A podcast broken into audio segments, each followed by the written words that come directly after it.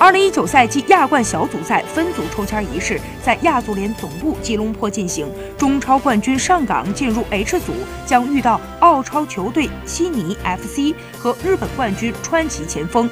恒大进入 F 组，已经确定的对手只有墨尔本胜利。此外，还将遇到韩国的杯赛冠军。鲁能与国安夺得足协杯冠军的球队将进入死亡之组 G 组，碰到韩国冠军全北现代。获得亚军的球队则进入相对轻松的一组。在东亚区其他协会亚冠名额分配上，日本二加二，澳大利亚二加一，泰国一加二，马来西亚一加一，中国香港、越南、菲律宾、新加坡、印尼、缅甸六个协会均有一个资格赛名额。